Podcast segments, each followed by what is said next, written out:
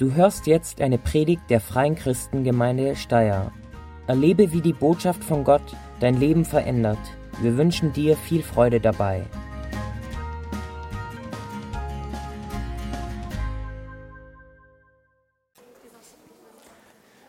Ja, guten Morgen.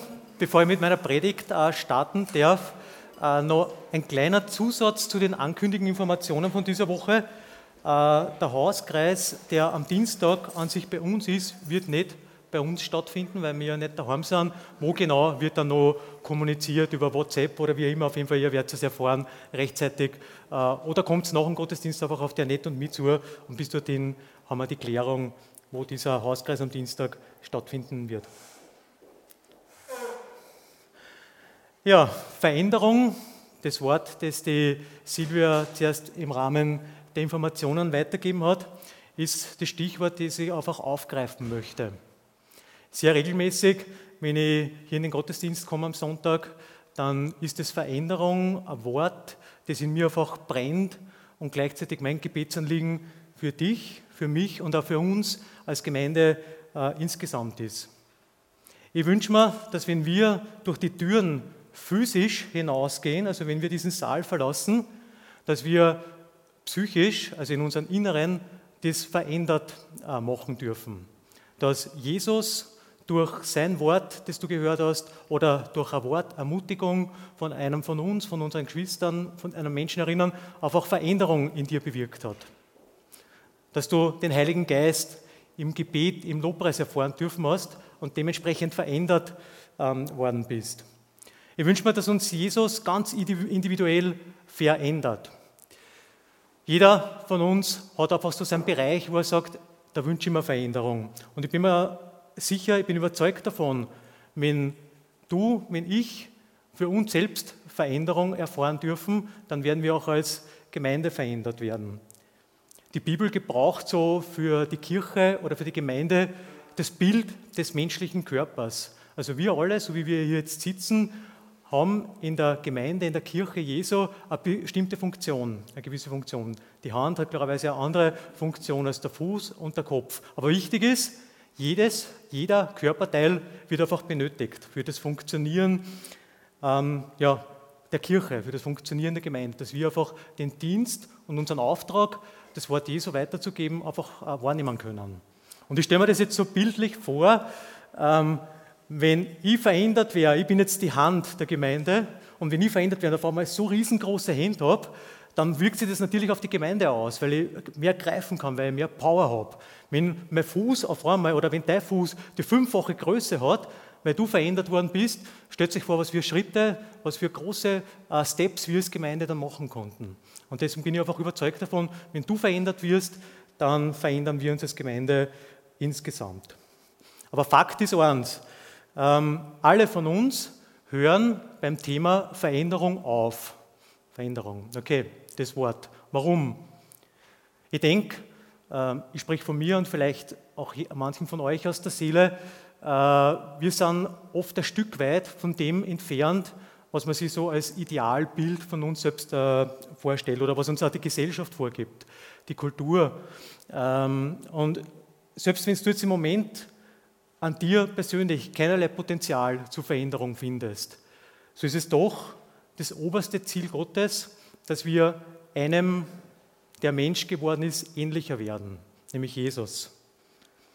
Wir lesen dazu im Brief des Apostel Paulus an die Epheser, lasst uns in Liebe an der Wahrheit festhalten, und jetzt der entscheidende Zusatz oder der zweite Teil, und in jeder Hinsicht Christus ähnlicher werden oder wenn ich das vielleicht ein bisschen frei von mir interpretieren darf, verändern wir uns Richtung Christi, ähnlicher werden, verändern in seine Richtung. Jesus war der einzige Mensch, der hier auf der Erde war, der fehlerfrei war. Und ich denke, sein Handeln, sein Dienen, sein Denken, sein Sprechen, all das soll einfach Maßstab und Vorbild für uns als seine Nachfolger hier sein. Und ich möchte jetzt eine erste konkrete Frage an dich heute Morgen stellen. Und lasst euch das wirklich vielleicht kurz durch die Gedanken gehen, überlegen. Gibt es einen Bereich in deinem Leben, wo du dir ganz aktuell Veränderung wünscht, wo du sagst, okay, das habe ich erkannt, da brauche ich einfach Veränderung. Es gibt zum Beispiel die Möglichkeit, dass du sagst, der Bibellese soll beständiger werden.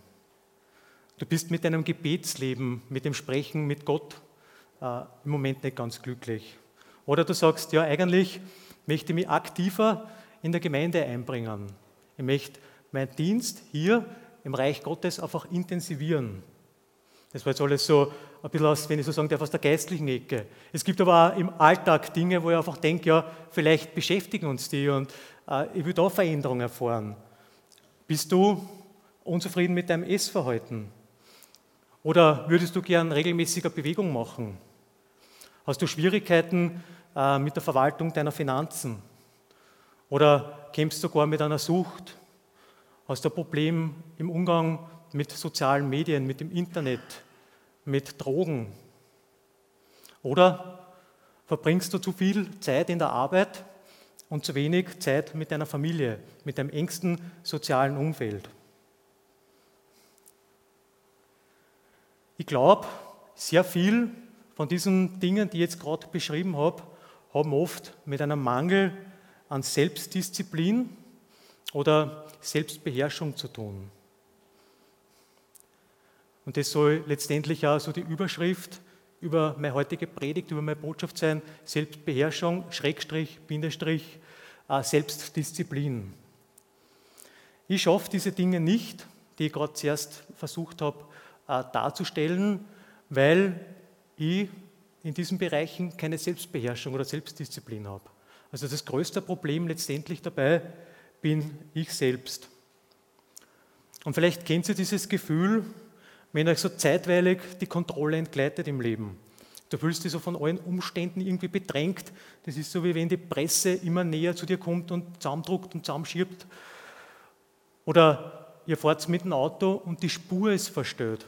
Die Lenkung passt nicht. Das heißt, du machst einen kleinen Lenkeinschlag und auf einmal fährst du Richtung Leitschiene. Und da gibt es äh, in den Sprüchen im Alten Testament, äh, Teil der Bibel, gibt es einen, einen Vers, der ganz dazu passt. Wie eine Stadt ohne Schutzwall, so ist ein Mann, Schrägstrich Frau, ohne Selbstbeherrschung. Ich denke, das betrifft nicht nur Männer. Uns fehlt der Schutz. Uns fehlt so das, was uns Geborgenheit gibt. Und auf der anderen Seite haben wir Selbstbeherrschung, dann gibt es irgendwie so das gute Gefühl, Herr der Lage, Herr der Situation zu sein. Wieder das Auto, die Lenkung ist eingestellt, die Spur passt und ich muss vielleicht ein bisschen auskorrigieren im Leben, mache eine kleine Lenkbewegung und ich bin wieder auf Kurs. Selbstbeherrschung bringt ein Gefühl des Selbstvertrauens und somit ein Gefühl von innerer Sicherheit. Ich habe so, wie diese beiden Wörter gekriegt habe, Selbstbeherrschung, Selbstdisziplin, einfach einmal nachgegoogelt.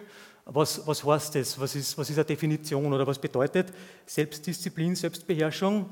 Und die Definition lautet wie folgt: bezeichnet ein stetiges, also das ist einmal ein wichtiges Eigenschaftswort, und eigenkontrolliertes Verhalten, das einen Zustand aufrechterhält oder herbeiführt.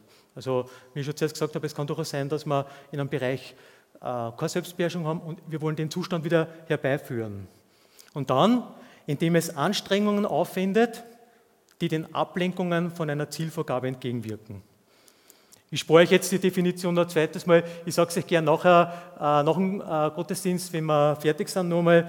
Aber es sind ein paar wichtige Wörter drinnen, die ich nachher nochmal aufgreifen will.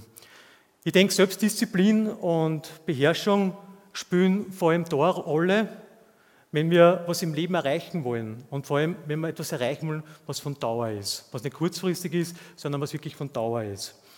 Und Paulus, Apostel, hat das erkannt und hat äh, einen Brief an die Korinther geschrieben und ich möchte wieder einen Vers aufgreifen. Und zwar, den kennt ihr alle. Alle, die an einem Wettkampf teilnehmen wollen, nehmen harte Einschränkungen auf sich. Sie tun es für einen Siegeskranz, der vergeht.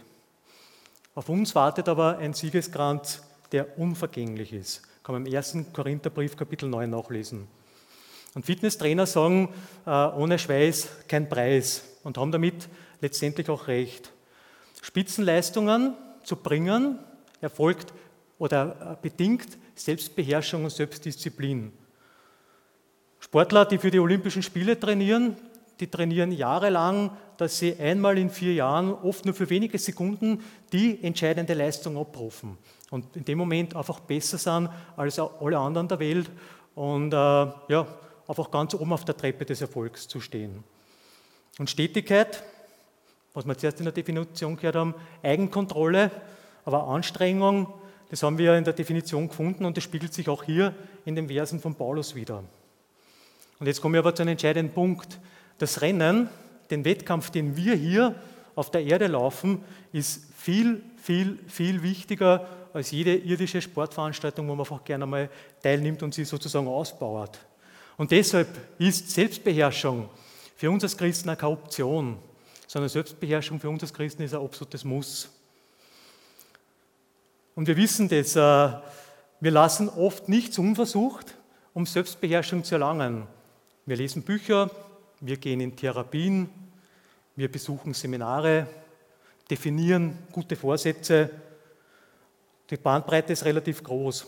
Und ich selbst beschäftige mich ganz gern mit Ernährung und äh, verschiedenste Diätpläne, die es gibt, äh, weil ich einfach die Materie spannend finde. Und da habe ich mal einen Diätplan gelesen mit folgender Überschrift. Wenn Sie es noch nie geschafft haben, dauerhaft abzunehmen, brauchen Sie vielleicht etwas Hilfe von innen. Und ich habe mir gedacht, okay, das ist ein spannender Ansatz. Sehr oft kommt ja die Motivation, jetzt konkret hier zum Abnehmen, von außen.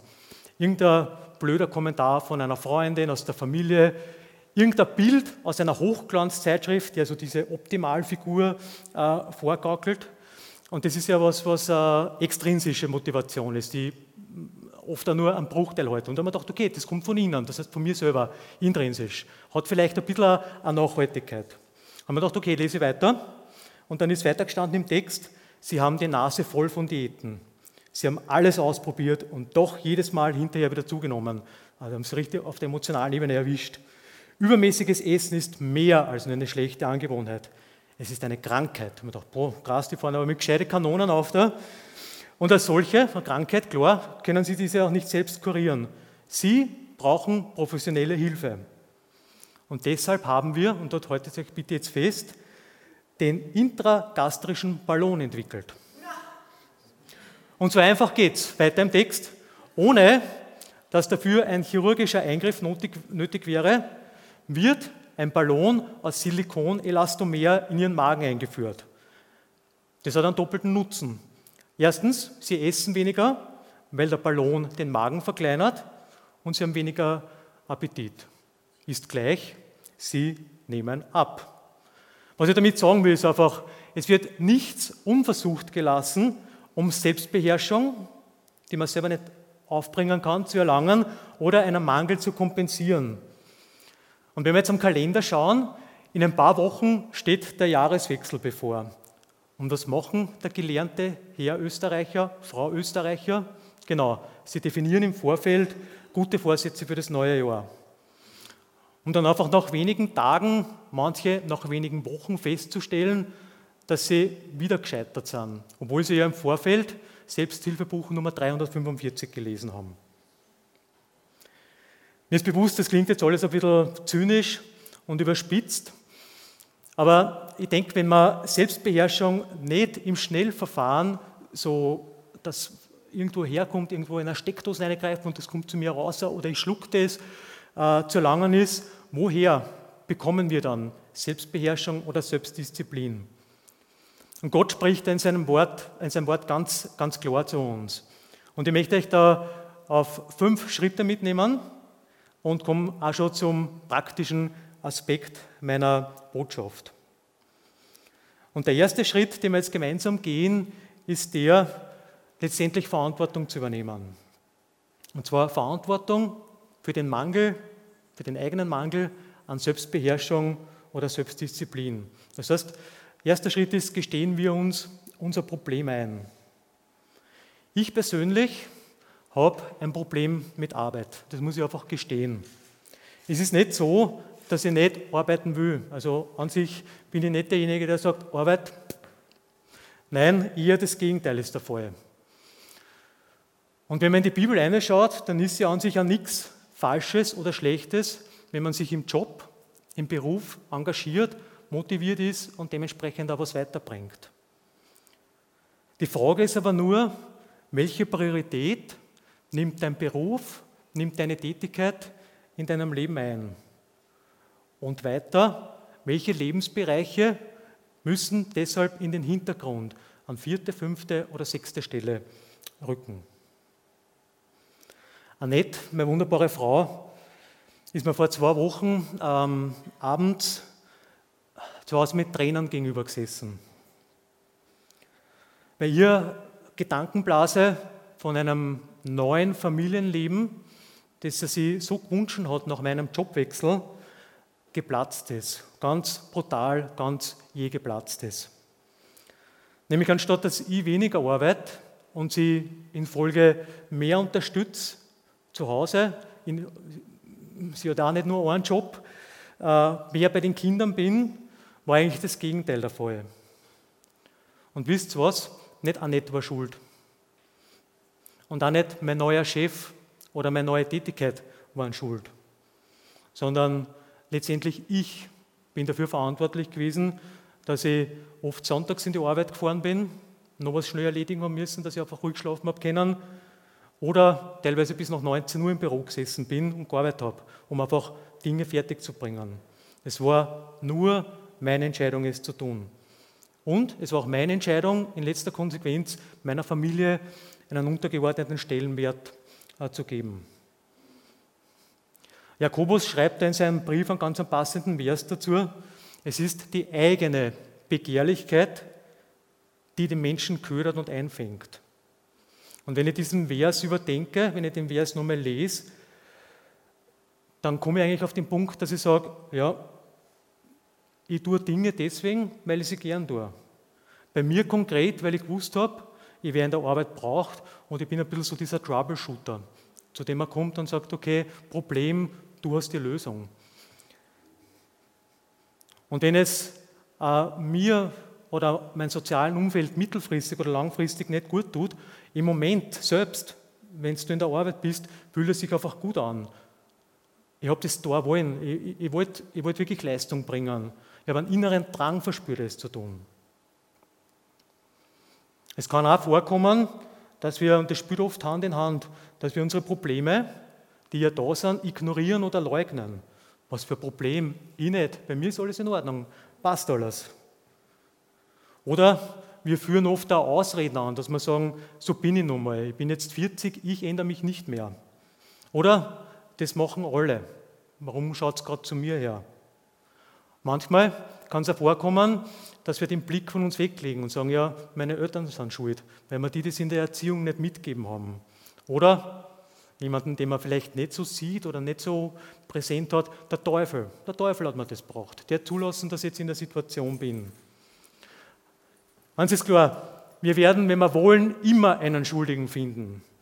Und solange wir aber die Schuld von uns wegschieben, bewusst, können wir das Problem auch nicht in Angriff nehmen. Ich sage es nochmal, wir sind für unser Verhalten, für unsere Reaktion selbst verantwortlich. Und wenn du mehr Selbstbeherrschung, mehr Selbstdisziplin möchtest, erlangen möchtest, dann musst du es erst konkret zugeben, dass du ein Problem hast. Ich habe hier und da ein Problem und ich brauche Hilfe. Wichtig ist auch konkret äh, zu benennen. Ich bin an dem Punkt angekommen. Ich bin an dem Punkt angekommen, wo ich gesagt habe, okay, halt, stopp. Wir, Annette und ich, aber primär einmal ich, muss etwas an dieser Situation ändern. Eine Lösung haben wir noch keine gefunden. Aber wir sind uns des Problems bewusst und wollen den nächsten Schritt machen. Zweiter Schritt auf dem Weg zu mehr Selbstbeherrschung, und es ist sehr wichtig, lass die Vergangenheit hinter dir. Paulus schreibt in seinem Brief an die Philippa, ich lasse alles hinter mir und sehe nur noch auf das, was vor mir liegt. Ich halte geradewegs auf das Ziel zu. Und mir gefällt dieser Vers deswegen so gut, weil da wird ein falsches Bild entlarvt. Nämlich, ihr kennt es wahrscheinlich, dieses Einmalversager, immer Versager. Vielleicht denkst du dir, ich habe schon so oft probiert, diese schlechte Angewohnheit abzulegen. Mindestens 15 Mal schon. Das sagt doch eh schon alles. Aber da täuscht du dich. Nur weil du früher versagt hast, heißt das noch lange nicht, dass du dich jetzt nicht mehr ändern könntest. Eins ist aber auch klar, wenn du immer an das Versagen denkst, an das Stürzen, an das Hinfallen, dann ist das Versagen, das nächste Versagen, nahezu vorprogrammiert. Und stellt euch vor, er sitzt jetzt im Auto und jedes Auto, zumindest hier bei uns in Österreich und in Europa, hat einen Rückspiegel, mindestens einen in der Mitte und rechts und links die Seitenspiegel. Und stell dir vor, du sitzt jetzt im Auto und fährst und schaust ständig beim Autofahren nur in den Rückspiegel, in die Vergangenheit, was hinter dir war. Was wird passieren? Du wirst mit dem, was vor dir liegt, einfach zusammenkrochen. Es wird zur Kollision kommen. No, na, weil ja der Blick, der Fokus auf das liegt, was in der, in der Vergangenheit ist. Ich habe Levin, äh, meinen Sohn, dabei begleiten dürfen, wie er Fahrradfahren gelernt hat. Und ihr, ihr kennt sie zu mir, ich habe da riesige Freude dabei, weil ich selber leidenschaftlich Radfahren tue. Und es war einfach so schön zum Sehen. Äh, Levin ist oftmalig gestürzt. Er hat das Vorrad angeschrien. Er hat mich angeschrien. Er hat die Kurve, die ihm letztendlich zu steil geworden ist, angeschrien. Aber er hat durch seine Hartnäckigkeit, jetzt mit vier Jahren hat er Radfahren gelernt und er fährt so sicher, dass ich sage, ich lasse ihn einfach in der Siedlung alleine seine Runden drehen und habe ein gutes Gefühl dabei. Er hat die Vergangenheit hinter sich gelassen. Es hat überhaupt keine Rolle gespielt für ihn, wie oft er gestürzt ist, wie oft er versagt hat. Er hat das immer wieder nur äh, probiert. Wenn du in der Situation bist äh, und reflektierst, sagst, okay, es ist mir nicht gelungen, in diesem Bereich Selbstbeherrschung zu erlangen, dann gebe ich dir einfach den Tipp, wechsel den Blickwinkel auf dieses Problem, wechsel den Zugang zu diesem Problem oder wechsel auch die Methode. Du sagst, okay, ganz banal gesprochen, äh, diese Art von Bewegung hat mir keinen Spaß gemacht. Das hat mich mehr hergestresst als alles andere. Ja, dann überleg was anderes. Vielleicht findest du jemanden in deinem Umfeld, der das ähnliche Problem hat und äh, ja, mit dir einfach gemeinsam die Sache angeht. Ich habe gesagt, ich bin ein sehr, ja, wie soll ich sagen, ein gestresster Mensch teilweise. Ähm, und ich habe mein Telefon in der Nacht immer Flugmodus geschalten. Auf mein Telefon ist auch der Bibelleseplan, den ich jeden Morgen eigentlich lese und der mir einfach so einen guten Start in den Tag, in den Tag gibt. Und ich habe äh, folgende Routine entwickelt. Am Anfang, ich habe den Flugmodus ausgeschalten, dann ist einmal im Display bling, bling, bling, bling, bling gegangen, WhatsApp, E-Mail, bla, bla, bla, alles mögliche reingekommen.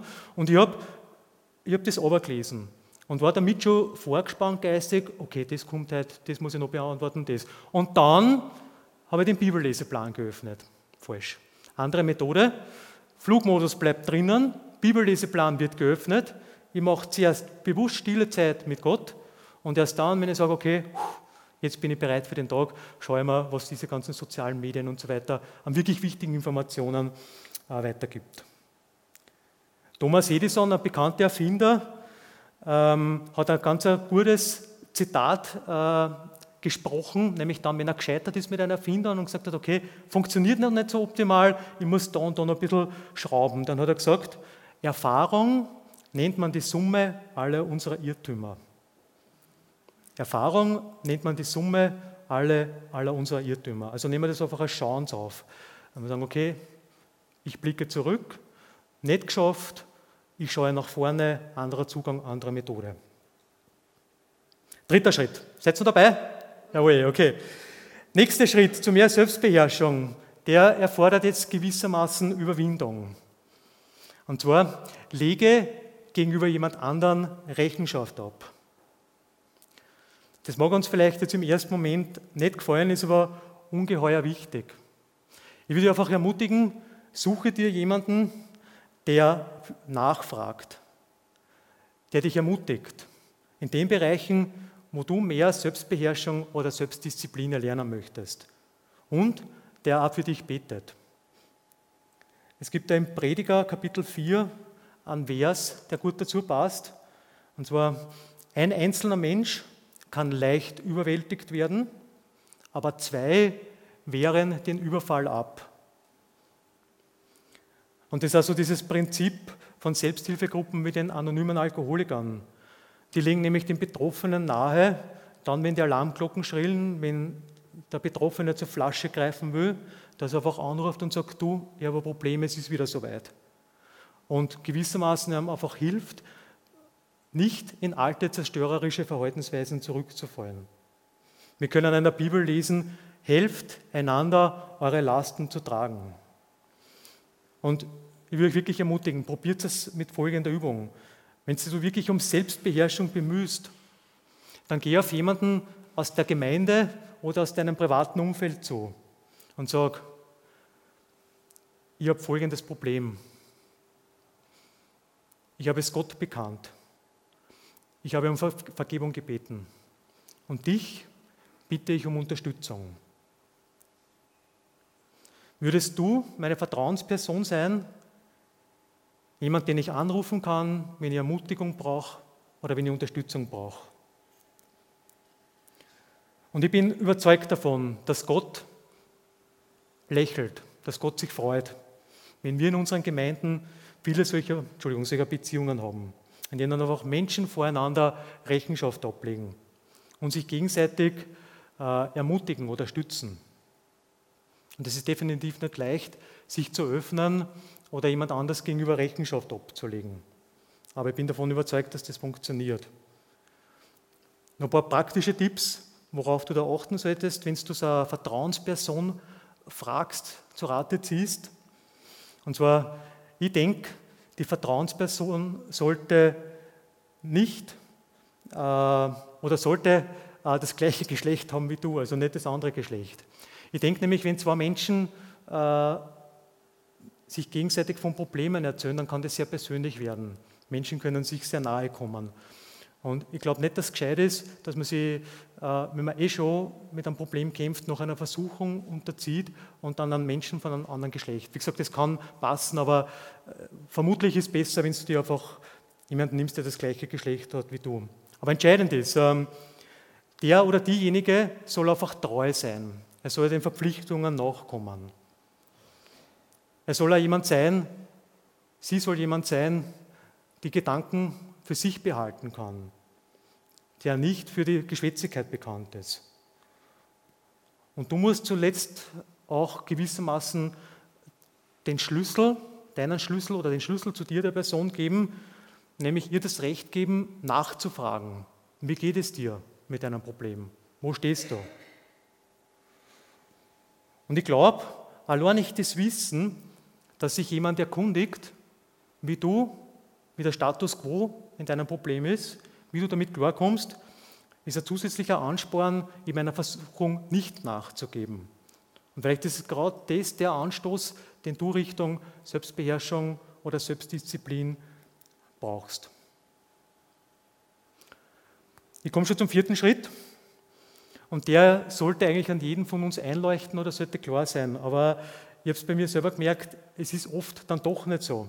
Und zwar, meide Dinge, die dich in Versuchung führen. Auf gut Deutsch, wenn du nicht gestochen werden willst, dann musst du dich von den Bienen fernhalten. Das heißt, plane Situationen zu vermeiden, die dich in die Versuchung oder weg von der Selbstbeherrschung, von der Selbstdisziplin führen können.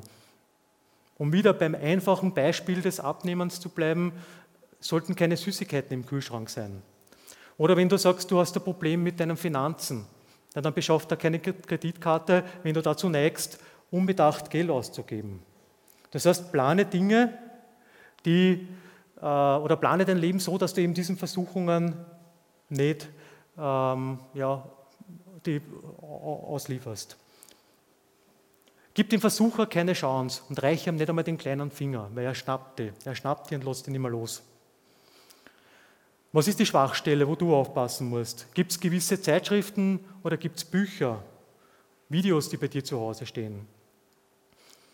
Und ich habe bei mir festgestellt, ähm, ich muss einen, in meinem beruflichen Umfeld auch einen gewissen Personenkreis meiden, weil dieser Personenkreis dazu tendiert hat, Tratsch auszuüben, nämlich Tratsch oder wie wir es kennen, schlechtes Reden über andere, die nicht jetzt in der Situation vor Ort sind. Und mir ist dann oft so gegangen, wenn ich mich mental nicht gut gefühlt habe, dann bin ich mehr oder weniger in diesen Tratsch hineingerissen worden und habe mitgetratscht, mitgelästert. Und ich habe dann das für mich erkannt und habe gesagt, das ist nicht das, was Gott will. Das ist nicht fair gegenüber diesem Menschen. Äh, und ich muss als Christ, ich soll, ich darf als Christ Zeugnis sein, ein gutes Zeugnis sein. Ich habe mich von diesen Menschen ferngehalten. Auch wenn ich damit riskiert habe, dass ich in erster Konsequenz einfach einen gewissen Informationsverlust gehabt habe. Weil neben den Tratschrennen ja natürlich andere Informationen auch noch. Aber ich habe dann einfach für mich gelernt, andere, faire, zuverlässige, sichere Informationskanäle ähm, anzu, anzuzapfen. Schlechter Umgang verdirbt gute Sitten. Und vielleicht musst du eine Beziehung beenden, meiden, wo du weißt, dass sie dir einfach schadet. Oder so wie bei mir von gewissen Leuten fernhalten, weil du noch nicht die Kraft hast, dieser Versuchung zu widerstehen. Und eine Beziehung zu beenden kann oft eine drastische Maßnahme sein, weil Beziehungen sich ja nicht so von heute auf morgen aufbauen, sondern über Jahre wachsen, gedeihen. Aber ich glaube, dass es auch entscheidend sein kann, weil du ja eben noch nicht stark genug bist, um der Versuchung, die dir vielleicht in dieser Beziehung erwartet, zu widerstehen. Ich möchte nochmal zusammenfassen, welche Maßnahmen zur Erlangung von Selbstbeherrschung, Selbstdisziplin wir bisher betrachtet haben. Und zwar das erste ist einmal, sich sein Problem eingestehen. Dann Rückspiegel, durchstreichen, durch die Windschutzscheibe nach vorne schauen.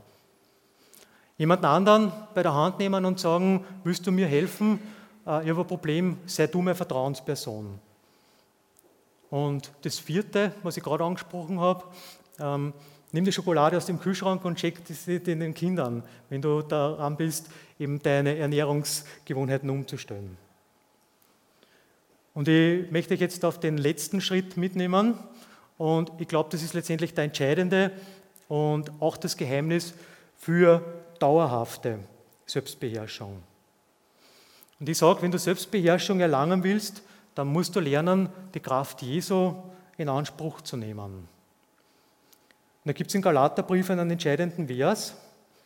Lebt aus der Kraft, die der Geist Gottes gibt, dann müsst ihr nicht euren selbstsüchtigen Wünschen folgen. Ich lese es nur einmal.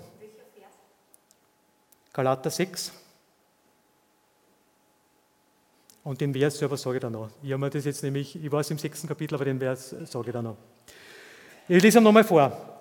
Lebt aus der Kraft, die der Geist Gottes gibt, dann müsst ihr nicht euren selbstsüchtigen Wünschen folgen. Und ich glaube, hier ist die Reihenfolge einfach entscheidend. Und zwar, nimm zuerst oder nimm zuerst die Kraft Gottes, die Kraft, die der Heilige Geist gibt, in Anspruch, weil dann bist du nicht länger gezwungen, deinen eigenen selbstsüchtigen Wünschen nachzugeben. Es steht hier nicht, dass man aufgrund dessen nachher immer Selbstbeherrschung hat oder Selbstdisziplin, dass es keine Begierden mehr gibt. Aber wir wissen, wenn wir die Kraft Gottes haben, die Kraft des Heiligen Geistes, ihnen nicht planlos oder einfach unkontrolliert nachzugeben. Wie passiert es oft in der Praxis? Wir drehen die Reihenfolge um und sagen, ich bin nicht gut genug, um Gottes Geist zu bekommen. Ich bin es gar nicht wert, dass ich geleitet werde durch den Heiligen Geist. Mein Leben ist ein Scherbenhaufen. Aber sobald ich mich wieder aufgerafft habe, sobald ich meine Probleme in den Griff bekommen habe, dann gehe ich zu Gott und werde für ihn leben. Und Gott sagt uns in diesem Vers, nein, nein, das ist falsch, umgekehrt.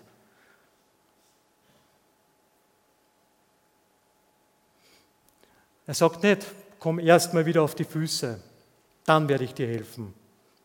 Er macht einfach viel mehr deutlich, lass mich in dein Leben ein. Vertraue meinem Heiligen Geist, die Herrschaft über dein Leben an. Noch während du mit diesem Problem kämpfst. Und ich werde dir helfen, dich zu verändern. Und das ist die richtige Reihenfolge. Was würdet ihr denken, wenn ich sage,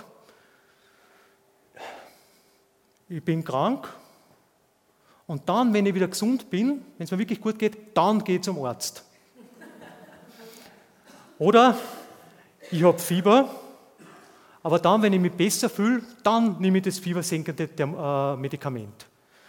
Das verstoßt gegen jeden gesunden Menschenverstand. Und irgendwie passiert es aber trotzdem ständig, dass wir Menschen einfach Aussagen tätigen wie, wenn ich erst diese schlechte Angewohnheit abgelegt habe, dann gehe ich wieder in die Gemeinde. Oder ich mache einmal in meinem Leben den, den, den Putz, den Osterweihnachtsputz wie immer, und dann werde ich es Christus anvertrauen. Oder ich habe da und da ein Problem. Und wenn das Problem bewältigt, ist, dann werde ich mich taufen lassen. Aber du brauchst Jesus genau jetzt. Genau jetzt, damit du dieses Problem in den Griff kriegst. Weil er, Jesus, hat die Kraft, dich zu verändern und dir in diesem Problem zu helfen. Wir als Gemeinde, wir sind ein Krankenhaus für Sünder. Ich habe das so schön gefunden, das Zitat. Wir sind ein Krankenhaus für Sünder und kein Hotel für Heilige. Wir, die Gemeinde, wir sind für Menschen gedacht mit Verletzungen. Nicht für Menschen, die durch Perfektion glänzen. Aber die ehrlich genug sind, einfach zum sagen, ich bin nicht vollkommen. Mir mangelt es an Selbstbeherrschung, an Selbstdisziplin in diesen Bereichen. Aber ich will mich verändern. Und wir sitzen alle in einem Boot. Und vielleicht sagst du jetzt genau in dem Moment, ich kenne den Punkt, wo es mir an Selbstbeherrschung mangelt. Und ich weiß, dass mein Verhalten falsch ist. Und ich möchte mich verändern. Gott wird in dir den Wunsch noch stärker machen, noch mehr hervorholen, ihm zu gehorchen. Und er gibt dir durch den Heiligen Geist die Kraft, auch ihm Freude zu machen, das zu tun, was dich, dir letztendlich Friede, Selbstbeherrschung äh, bringt. Ich darf das Lobpreisteam auf die Bühne bitten. Der entscheidende Schritt dazu ist, lass Jesus in dein Leben. Ich möchte zusammenfassen, abschließen. In welchen Lebensbereichen fällt es dir schwer, Nein zu sagen? Wo mangelt es dir an Selbstbeherrschung, an Selbstdisziplin? Essen, maßloses Geld ausgeben, Alkohol, Drogen, Zigaretten. Sexualität, die nicht nach dem Willen Gottes ist. Oder vielleicht gibt es eine andere Sucht, die ich nicht aufgezählt habe, die nur du kennst und die Gott kennt. Aber Gott kennt dein Problem und Gott sorgt sich um dich. Ihm tut es weh, wenn er uns sieht, wie wir wursteln, wie wir leiden und er will uns helfen. Und er kann dagegen was tun. Das ist die gute Nachricht. Das Geheimnis der Selbstbeherrschung, und ich hoffe, dass es jetzt mit diesem fünften Schritt hinübergekommen ist, Jesus herrschen zu lassen. Die Selbstbeherrschung von mir abzugeben und sagen, Jesus, ich schaff's nicht, ich brauche dich. Und solltest du das bisher noch nicht gemacht haben, dann bitte Jesus einfach die Leitung über dein Leben, über deine Gedanken zu übernehmen. Das Gebetsteam, das dann im Anschluss uns dienen wird in der Ecke des Saals, spricht gern dieses entscheidende, lebensverändernde Gebet mit dir oder für dich. Und auch für alle anderen Gebetsanliegen, die irgendwo ähm, ja, auftauchen. Dort ist der Platz, wo ihr das gemeinsam zum Herrn bringen könnt. Und wenn du das nächste Mal mit Versuchung konfrontiert bist, die so stark ist, dass du nicht widerstehen kannst, dann denk an Jesus und gib ihm das ab. Weil du weißt jetzt, dass in Jesus die Kraft ist, um Leben zu verändern. Amen. Wir danken dir fürs Zuhören und hoffen, dass dir diese Predigt weitergeholfen hat. Auf www.fcg-steyr.at findest du mehr Infos über die Freie Christengemeinde Steyr sowie die Möglichkeit, deine Fragen zu stellen. Gerne lernen wir dich bei einem unserer Gottesdienste persönlich kennen. Bis zum nächsten Mal.